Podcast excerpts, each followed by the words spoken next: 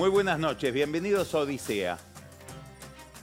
Habría que detenerse en algunos datos provenientes de estudios de opinión pública, de investigaciones que realizan los sociólogos, metiéndose en la cabeza de la gente y mirando desde ahí cómo la gente observa la vida pública, para entender con bastante claridad ciertos rasgos de la conducta y del discurso del gobierno, para entender capítulos muy importantes de la lucha política, sobre todo en la campaña electoral.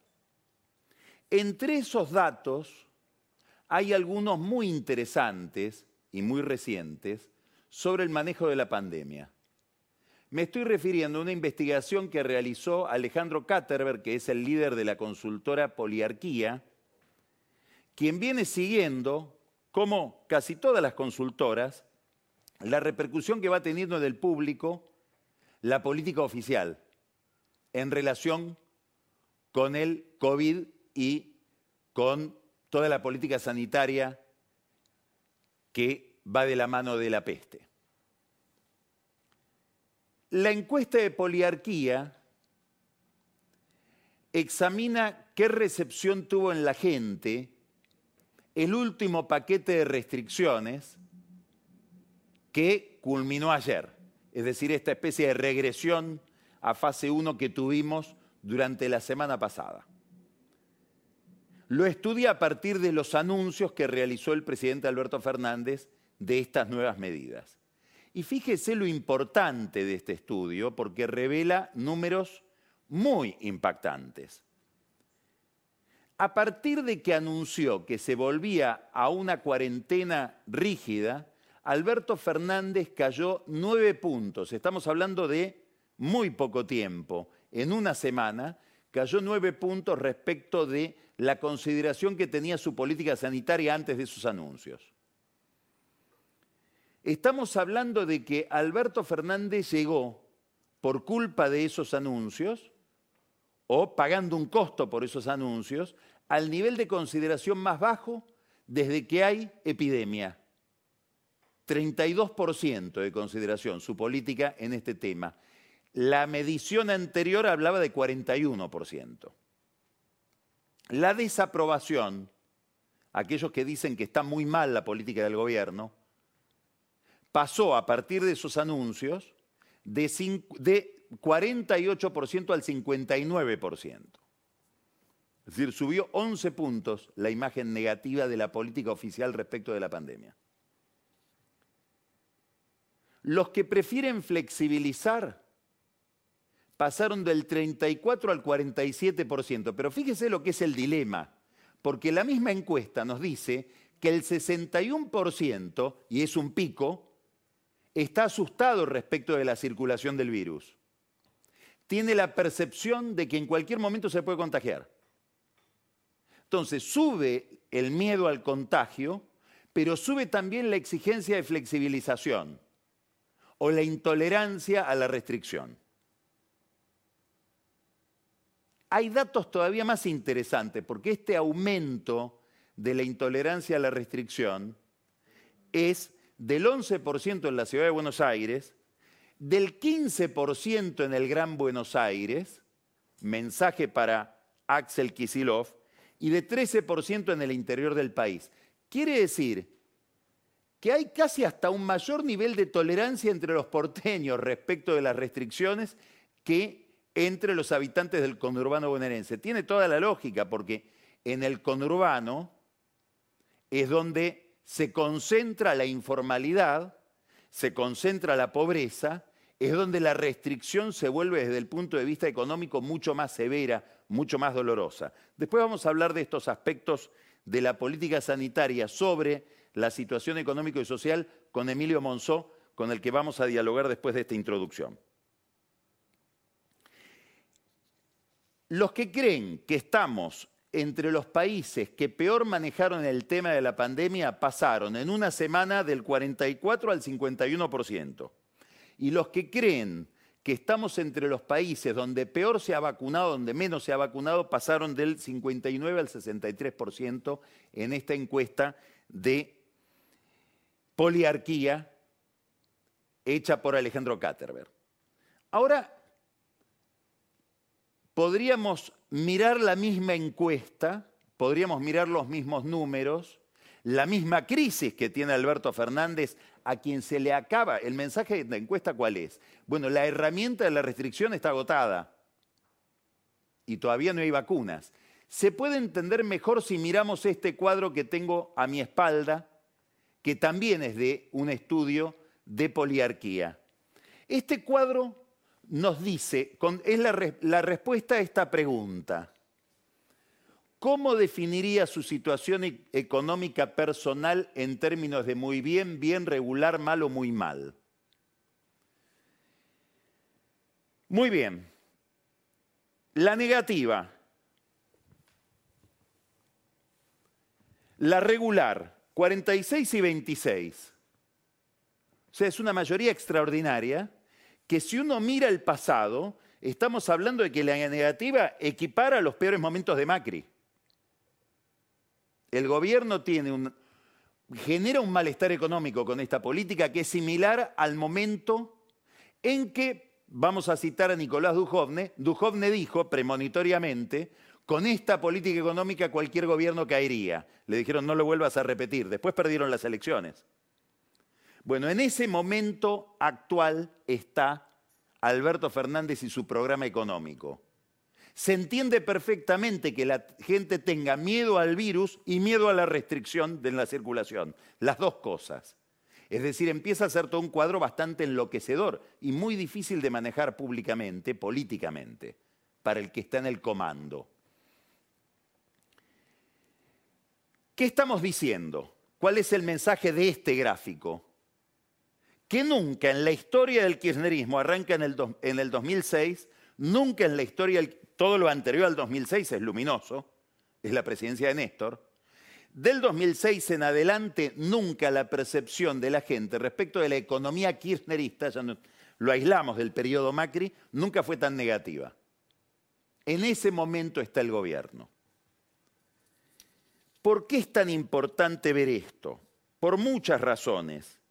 Porque induce a un tipo de conducta a toda la clase política, no solo al gobierno. Ahora vamos a ver cuál es la reacción del gobierno frente a estos datos, frente a los datos de la pandemia y frente a la percepción de la economía.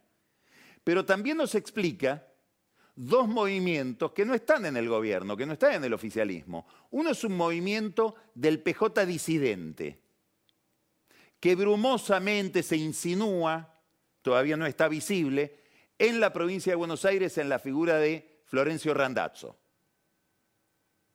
Los números de los encuestadores son misteriosos, porque dicen que con solo mencionar la posibilidad de un discurso peronista no kirchnerista, ese discurso concitaría la adhesión del 10% de la gente de arranque. Quiere decir que hay un votante que uno imagina castigado por la recesión, de clase media, de clase media baja, que en su momento se expresó detrás de Massa, que probablemente desencantado con Macri, fue hacia Cristina y hacia Alberto, que ya no quiere votar a Alberto, pero que tampoco quiere regresar a votar algo parecido a Macri. Bueno, ¿por qué es tan importante esto? Porque la médula estratégica del proyecto de poder del gobierno es la unidad del peronismo. Si empieza a haber un incentivo para que haya un peronismo que se separa, bueno, empieza a naufragar esa estrategia. Entonces, de estos números económicos aparece la hipótesis de que aparezca o de que se consolide una candidatura competitiva en el PJ disidente. El otro movimiento que tiene que ver con estos números se da en Juntos por el Cambio me va a interesar mucho escucharlo a Emilio Monzó sobre este tema. En Juntos por el Cambio lo que se está discutiendo, con gran resistencia de parte de Macri, es qué hacemos con la experiencia Macri. Y dentro de esa discusión, ¿qué hacemos con Macri? ¿Qué hacemos con la experiencia Macri? Lo discute el propio Macri, que anda por los canales de televisión pidiendo perdón por lo que hizo, digamos, como una especie de permanente autocrítica, bastante tramposa como toda autocrítica de cualquier político. Por eso Lula da Silva muy inteligentemente dice, yo no hago autocríticas porque para, la, autocrítica me las hace la oposición. Digamos, ya hay muchos que critican a Macri. Él se siente necesitado de decir, bueno, reconozco errores porque ve el nivel de imagen negativa que genera su figura y eso activa todo un movimiento en Juntos por el Cambio, pero sobre todo en Juntos por el Cambio bonaerense, de ir a hablarle a ese elector que está desencantado, desencantado de Macri, desencantado de Alberto Fernández y Cristina Kirchner y que va en busca de un proyecto que todavía no está. Bueno, eso va a introducir seguramente un discurso y una disputa por candidatura, ya lo está planteando en la dirigencia de Juntos por el Cambio. Hay un duelo en Cambiemos derivado de estos números. Ahora, el principal movimiento que inspira esta realidad económica y el agotamiento o la inviabilidad de insistir con medidas de restricción en medio de la pandemia, ese movimiento se da dentro del gobierno. Y yo diría que el gobierno tiene para estas elecciones tres candidatos que no son personas, diríamos son gestiones, como todo gobierno. El candidato de un gobierno siempre es la gestión. Primer candidato, vacunar como sea. Hay una gran polémica por la vacunación. No es solo una polémica que se registra en la Argentina, nosotros estamos un poco aislados informativamente, mirándonos el ombligo, con una visión muy parroquial de la vida pública, de todos estos problemas. Basta leer los diarios brasileños.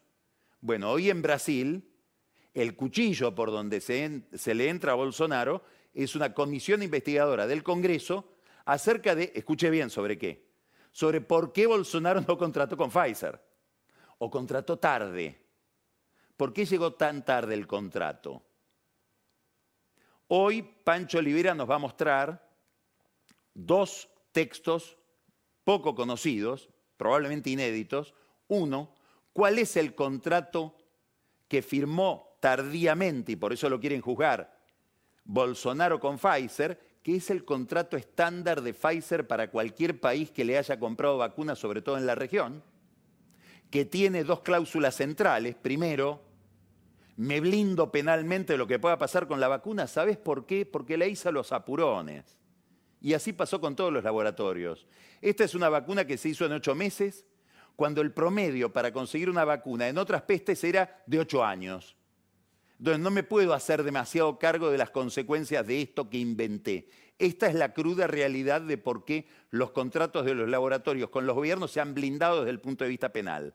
Y lo segundo, el segundo eh, em, dispositivo legal de ese contrato es que el Estado renuncie a la inmunidad soberana. Es decir, si vamos a tribunales, no vengas con las prerrogativas que tiene un Estado, venís como un particular. Como cuando emitís bonos, por ejemplo la Argentina, no puede reclamar la inmunidad soberana y tiene que ir a someterse a un tribunal ordinario en Estados Unidos. Lo mismo con la vacuna. Estas son dos eh, disposiciones que están en el contrato de Pfizer y que están y que aceptaron todos los países.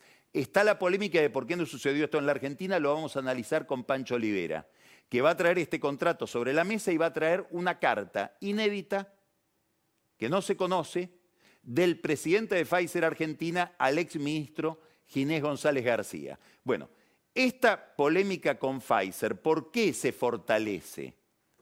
¿Por qué el candidato de la oposición es Pfizer? Por las dificultades que tuvo el gobierno argentino para implementar la vacunación prometida. Y ahora está buscando, frente a estos números de las restricciones, en vista de que ya no hay posibilidad de insistir con esa estrategia, está buscando cómo vacunar.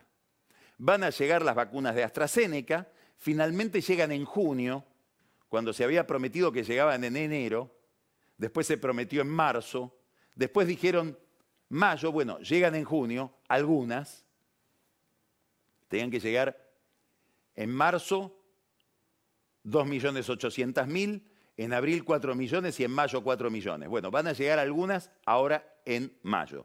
Y el otro esfuerzo del gobierno, sobre todo de tres personas que son las que, están, las que han estado detrás de este tema, Máximo Kirchner, Sergio Massa y Guado de Pedro, es que el laboratorio Richmond, Marcelo Figueiras, pueda empezar a envasar, a producir en la Argentina y a envasar en la Argentina la Sputnik. ¿Cuánto? Bueno, el gobierno apuesta que haya 2 millones de Sputnik envasadas aquí en la Argentina en junio, 3 en julio, 4 en agosto. ¿Para qué? Para llegar a las elecciones con la mayor cantidad posible de gente vacunada. Entonces, primer candidato del gobierno para estas elecciones, vacunación. En medio de toda esta polémica que hace que Juntos por el Cambio a la brasileña le esté queriendo plantear o fundar o establecer una, comisión investigadora Alberto Fernández sobre el manejo de las vacunas en el Congreso. El segundo candidato que surge de estos números y de este panorama que pinté al comienzo es el gasto público. Acá ha habido un proceso silencioso que desmiente la imagen pública del gobierno, que desmiente la imagen convencional, que está solapado, que está oculto detrás de las consignas kirchneristas, pero acá lo que ha habido por vía de ajuste del gasto y sobre todo de aumento de la recaudación, por aumento de impuestos, por mejora en el precio de la soja que termina revirtiendo en mejora en la recaudación por retenciones, un fenomenal ajuste fiscal. Eh, Guzmán prometió en el, presupuesto que envió al Congreso que iba a alcanzar como una gran meta un déficit fiscal de 4.5 del producto. Está en 3 puntos del producto, es decir, sobreajustó. Está más parecido a Macri que a cualquier otra experiencia, al último Macri. Mientras el clima económico es este y mientras el gobierno cierra la economía porque no tiene vacunas y no tiene otra forma de enfrentar la segunda ola del coronavirus. Bueno, es absolutamente lógico, no solo por razones electorales, por razones inclusive de sana política económica, que haya una voz o que haya una corriente dentro del gobierno que digan, Guzmán, baja un cambio con el ajuste e introducí algo de plata en el bolsillo de la gente. Esta introducción de plata la vamos a ver en las próximas semanas. No nos tiene que sorprender que el gobierno diga voy a gastar más, además de mantener los subsidios que no quise recortar, porque ha habido un triunfo del ala kirchnerista, concretamente de Federico Bernal y de Federico Basualdo, que están en el área energética, sobre Guzmán, en que no va a haber aumento de tarifas de más del 9%. Entonces, candidato principal, gastar más. El acuerdo con el fondo, bueno, viajaron dos veces a Europa. Una vez viajó em, eh, Guzmán, la otra vez viajó Alberto Fernández. El acuerdo con el fondo va a llegar después de las elecciones.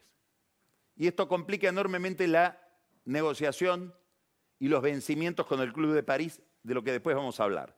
¿Por qué? Y porque hoy venció la deuda que había que pagar hoy con el Club de París, 2.400 millones de dólares, no se pagó.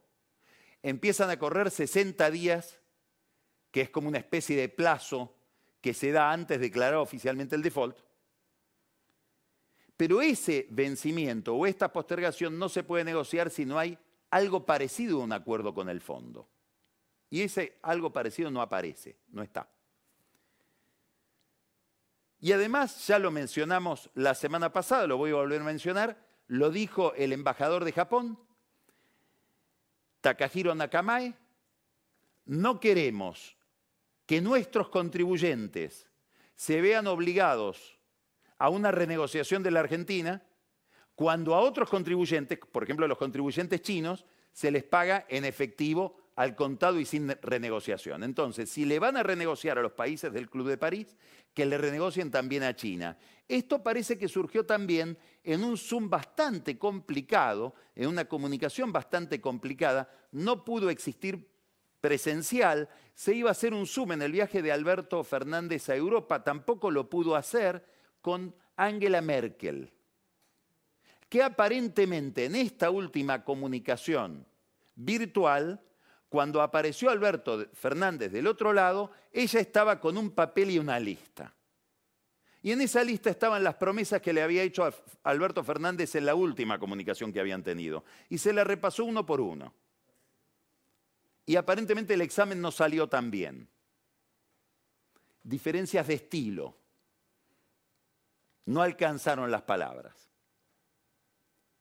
Obviamente, sin ese acuerdo con el fondo, dentro de dos meses habrá default con el Club de París. El otro candidato, primero la vacunación, segundo el gasto público, quedará para adelante todo lo que venía prometiendo Guzmán en materia de acuerdos internacionales, es el pragmatismo, o si ustedes quieren, la tregua interna. Se acabó cualquier posibilidad de discusión interna dentro del oficialismo hasta nuevo aviso porque hay que ganar las elecciones. Nada que deba sorprender, inclusive es una muestra gratis de algo que fue mucho más intenso y que fue el pragmatismo y la pacificación que dispuso Cristina Kirchner a partir del 2017, cuando perdió las elecciones y dijo, aquí hay que unificar todo de nuevo. Digamos, no nos tiene que sorprender que ahora se suspenda cualquier conflicto interno dentro del kirchnerismo, cuando Cristina Kirchner, para ganar las elecciones que ganó en el año 2019, terminó olvidándose de que Sergio Massa era el padre del lofer el que decía te voy a meter presa, el que le decía a Bonadío te hago ministro como Bolsonaro lo hizo a Sergio Moro si la mandás presa. Todo eso se pudo olvidar. Se pudo olvidar que Massa asistía a las presentaciones de libros de la denunciadora de la causa Otesur, que es Margarita Stolbizer. Haber perdonado a Alberto Fernández es un detalle al lado de este olvido. Bueno, ahora lo que se piden son olvidos mucho menores son juego de niños al lado de aquellos indultos que otorgó Cristina en el 2018 y 2019. Uno, hay que mirar hoy, lo va a comentar después con detalle Marcos Buscalia, un tuit de Martín Guzmán.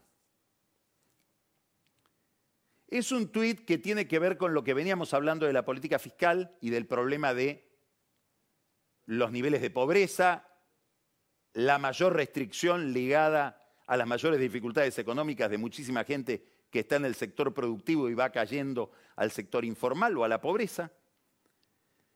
Todo eso lo vamos a analizar después con Marcos. Lo que me importa aquí es lo político. Un largo hilo de Guzmán agradeciendo lo que llamamos el impuesto a la riqueza agradeciéndole a quién, a nadie en particular, pero todos sabemos que el impuesto a la riqueza tiene un nombre y apellido, Máximo Kirchner, en todo caso Carlos Heller. Pero cuando miro el agradecimiento de Guzmán a Máximo Kirchner y en el fondo a la cámpora, le está agradeciendo a sus verdugos. Hasta este nivel llega la pacificación. A los que hace un mes casi lo echan por la discusión sobre tarifas, después de que él de manera muy imprudente, inconcebible políticamente, insultara a un subordinado como Federico Basualdo sin haberlo echado antes. Bueno, de todo ese entrevero, de todo ese conflicto donde Guzmán le sigue prometiendo a sus amigos si se queda Basualdo, yo me voy, y Basualdo se quedó ya hace como un mes y medio que está Basualdo y no se va, y él también se va, ahora llega este agradecimiento a quienes habían querido echarlo. Y después dijeron, no, no se va a ir, se va a ir cuando nosotros queremos. El tuit de Guzmán felicitando a los que imaginaron el impuesto a la riqueza, del cual él hace una, una rendición de cuentas. ¿En qué lo está gastando? ¿Por qué? Porque había la sospecha, no solo en la cámpora, también en el Fondo Monetario Internacional, sospecha buena en el caso del fondo, sospecha mala en el caso de la cámpora, de que esas finalidades que se le habían asignado al impuesto a la riqueza no iban a estar porque él lo iba a ahorrar para acumular recursos y llegar a ese déficit del 3% al que para el kirchnerismo penosamente llegó, para la política oficial del Ministerio de Economía gloriosamente llegó. Entonces, se cierra hasta nuevo aviso cualquier tensión con Guzmán. Se cierra cualquier tensión entre Máximo Kirchner y el PJ bonaerense. ¿Por qué? Porque en homenaje a los que se quejaban de que él hacía un desembarco demasiado agresivo en la conducción del PJ, va a asumir esa conducción recién en el mes de diciembre. Le sacan entonces la escalera que le quedaba al intendente de Esteban Echeverría, Fernando Grey, para envolverse en la bandera de la autonomía bonaerense y decir, nos vamos a resistir al desembarco de Máximo Kirchner. Ese desembarco que políticamente se produjo formalmente va a estar consolidado o se va a oficializar recién en diciembre, después de las elecciones. Apareció la versión temible para los sindicalistas, temible para las empresas de medicina prepaga, de que iba a haber un desembarco de la cámpora en la Superintendencia de Salud, que es donde se controlan a las obras sociales y a las empresas de medicina prepaga. En realidad no es un desembarco de la cámpora. Todo lo que huele a izquierda y que tenga que ver con algo joven se le imputa automáticamente a la cámpora en general. No, no, no, no, no, no. Es el grupo de funcionarios, de sanitaristas que rodean a Kisilov en la provincia de Buenos Aires, radicados sobre todo en el Ministerio de Salud con Nicolás Kreplat, que es el segundo de ese ministerio, y en IOMA, donde los funcionarios del Ministerio de Salud y de IOMA pretenden tomar cuatro, cuatro perdón, gerencias en la Superintendencia de Salud para empezar a controlar el gasto en salud y para empezar a cobrarle a las obras sociales y a las empresas de medicina prepaga las prestaciones de los hospitales públicos en el conurbano bonaerense. Es el comienzo de algo que había anunciado Cristina Kirchner en uno de sus discursos del año pasado, el 20 de diciembre en La Plata, cuando dijo hay que empezar a pensar una reforma del aparato de salud. Es esto. Bueno, se encendieron todas las alarmas, sobre todo en la CGT. Imagínense que los gremios están callados la boca con niveles de inflación espeluznantes, no hablan por qué, y porque los tienen agarrados con los subsidios a las obras sociales en plena pandemia, donde el gasto aumenta y la recaudación baja por el desempleo, por la pérdida de actividad de grandes sindicatos, gastronómicos, eh, eh, comercio, etcétera Queja por qué. Y porque ellos habían puesto, tal vez no al que más querían, pero el superintendente de salud, Freddy López, es un hombre de Ginés González García, quien convivió toda la vida con los sindicatos. Entonces, tanto Ginés González García, el ex ministro de Salud, que tiene ahí en Freddy López a su heredero como superintendente de salud, como el sindicalismo, sobre todo los gordos, y sobre todo José Luis Lingeri, a quien Cristina tiene en la mira por sus viejas vinculaciones con Silvia Magdalani y los servicios de inteligencia en la época de Kirchner, servicios de inteligencia que la perseguían a ella. Bueno, Lingeri y Ginés González García en la mira de Cristina. Me refiero a Magdalani y los servicios de inteligencia de Macri. Creo que cometí un error al, al mencionar quién manejaba la AFI de Arribas. Lo que quiero decir es, se prenden luces de alarma en la CGT, le avisan a Alberto Fernández que el pedido de cuatro gerencias va a generar un conflicto en medio de la campaña y paños fríos, se cierra esta grieta que había empezado a abrirse. Hasta nuevo aviso. Hay otra dimensión de este cierre interno, de esta búsqueda de cerrar o suprimir cualquier tipo de disidencia. Y es, en medio de un ajuste como el que estamos viviendo, que insisto, el déficit fiscal llega al 3%, en medio de esta pandemia con restricciones que le hacen perder nueve puntos en las encuestas al presidente en una semana, en medio de esta percepción de la realidad económica, la peor de todo el ciclo kirchnerista que empezó en el 2003, a los sectores más radicalizados hay que ofrecerles capital simbólico, hay que ofrecerles gestos, discurso. Y eso es lo que estamos viendo en, este, en estos días en distintos planos de la política oficial. Primero, 25 de mayo, un grupo importante de gente del oficialismo, donde está Héctor Daer, el sindicalista, Pablo Moyano y distintas figuras del elenco oficial, que dicen tenemos que suspender el pago de la deuda, tenemos que reprogramar, pedir más periodo de gracia, los intereses son usurarios. Tenemos que ver cómo en el gobierno de Macri se gastó la plata que entró, muy sencillo para saber cómo se hizo. Le tengo que preguntar al licenciado Jorge Domper. Es el titular de la tesorería del Ministerio de Economía, que es el mismo titular de la tesorería del Ministerio de Economía que contrajo la deuda y que realizó las asignaciones de esa deuda. Es decir, no ha cambiado el responsable. O sea que con que el gobierno le pregunte a su propio tesorero va a entender cómo es que se gastaron los recursos que llegaron del fondo.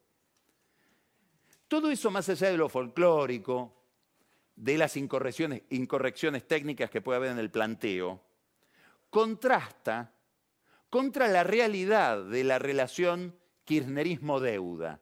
Quiero que miren este tuit de Alfonso Pratgay de hace cinco horas. ¿Se refiere a qué? Se refiere al pago que había que hacer hoy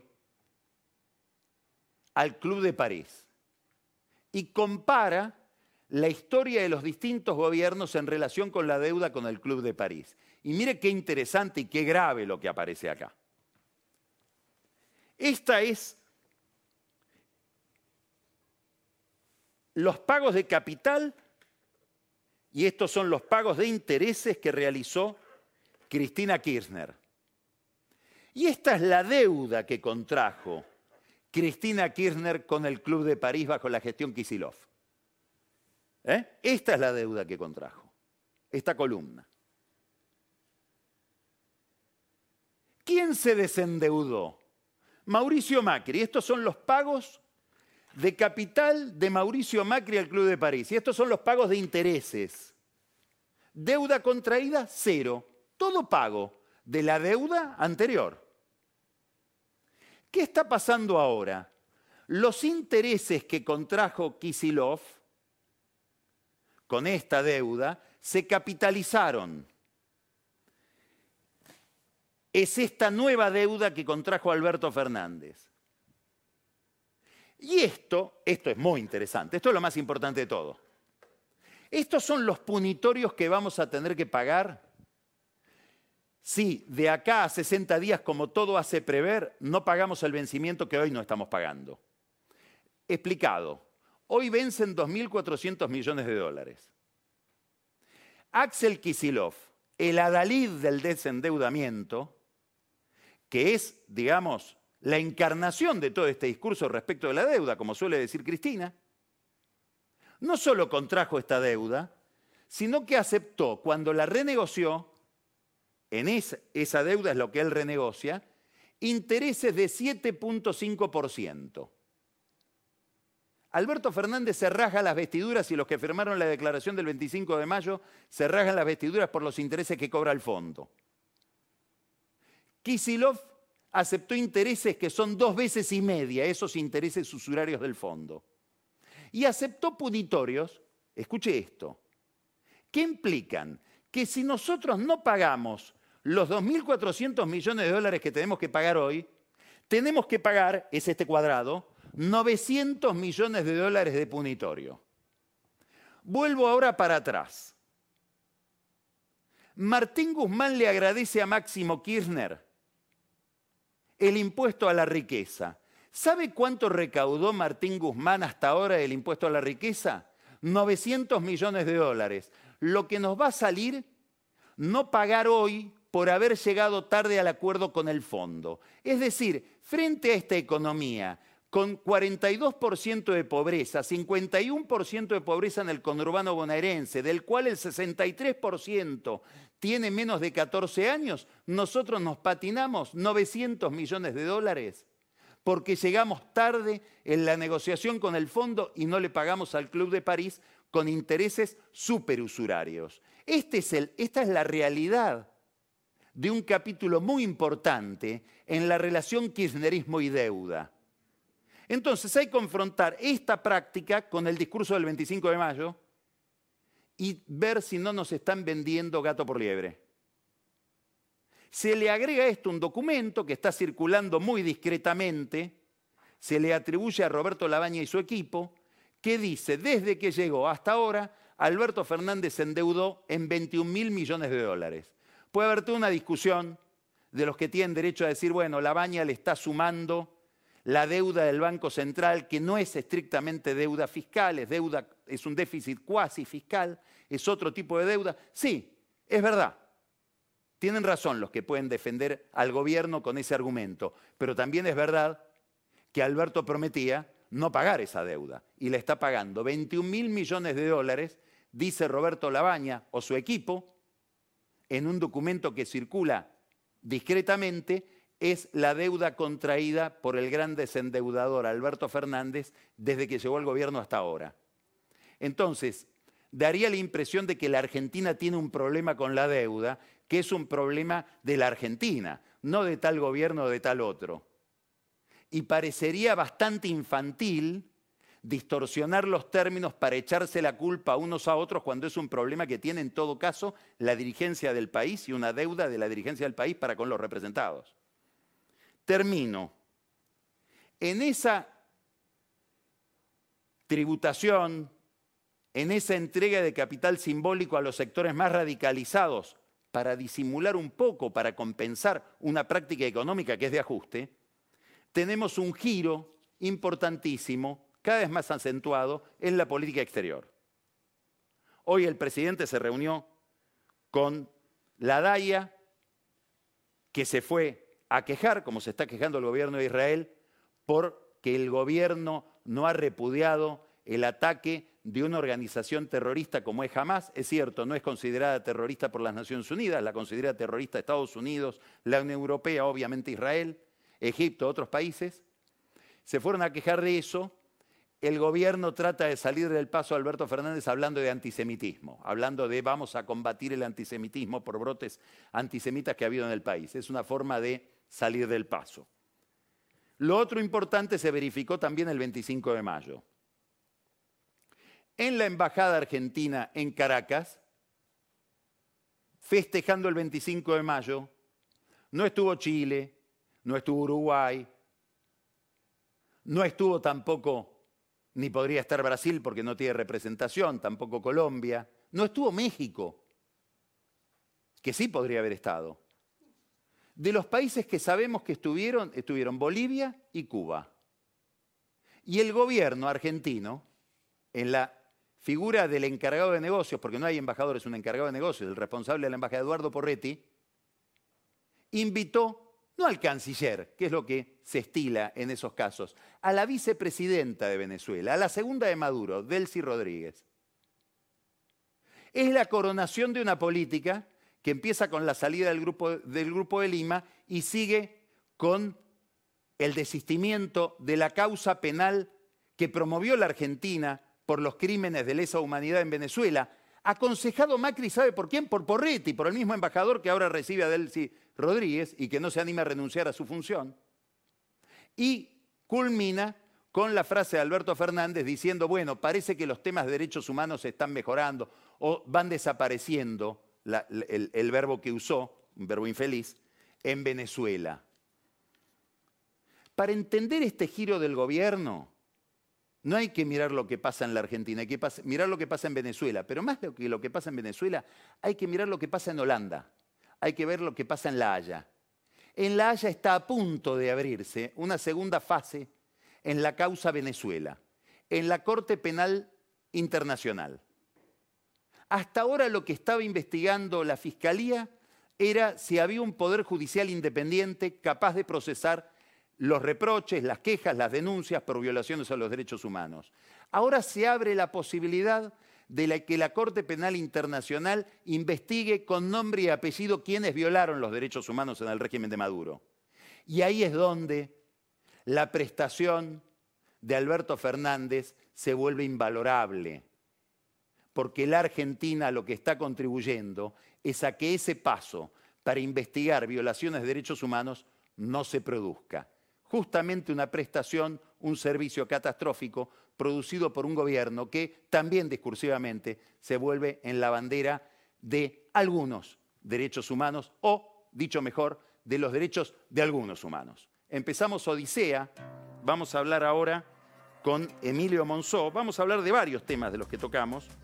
Y después vamos a tener un programa muy interesante donde, como les anticipé, Pancho nos va a traer el contrato de Brasil con Pfizer, la carta de Pfizer a González García. Daniel Vilota nos va a ilustrar sobre cómo la política bonaerense protege al fiscal Scapolán. Después vamos a hablar con Marcos Buscalia de ajuste y gasto, se va a encontrar con algo muy interesante en el bloque de Camila Perochena y el espejo de la historia, que es el enfoque de una cuarentena del siglo XIX en la visión de un gran líder político del siglo XIX. Y después, algo que vamos a ir viendo durante el programa, una perla cinematográfica. Le vamos a mostrar después un fragmento de un documental que se llama La Casa sin Cortinas, un documental hecho sobre Isabel Perón, una casa sin cortinas, y va a tener que descubrir usted si encuentra algo raro en ese fragmento, algo curioso. La incógnita la va a despejar con un gran libro. Al final, Carola Gil en el whisky. Empezamos Odisea.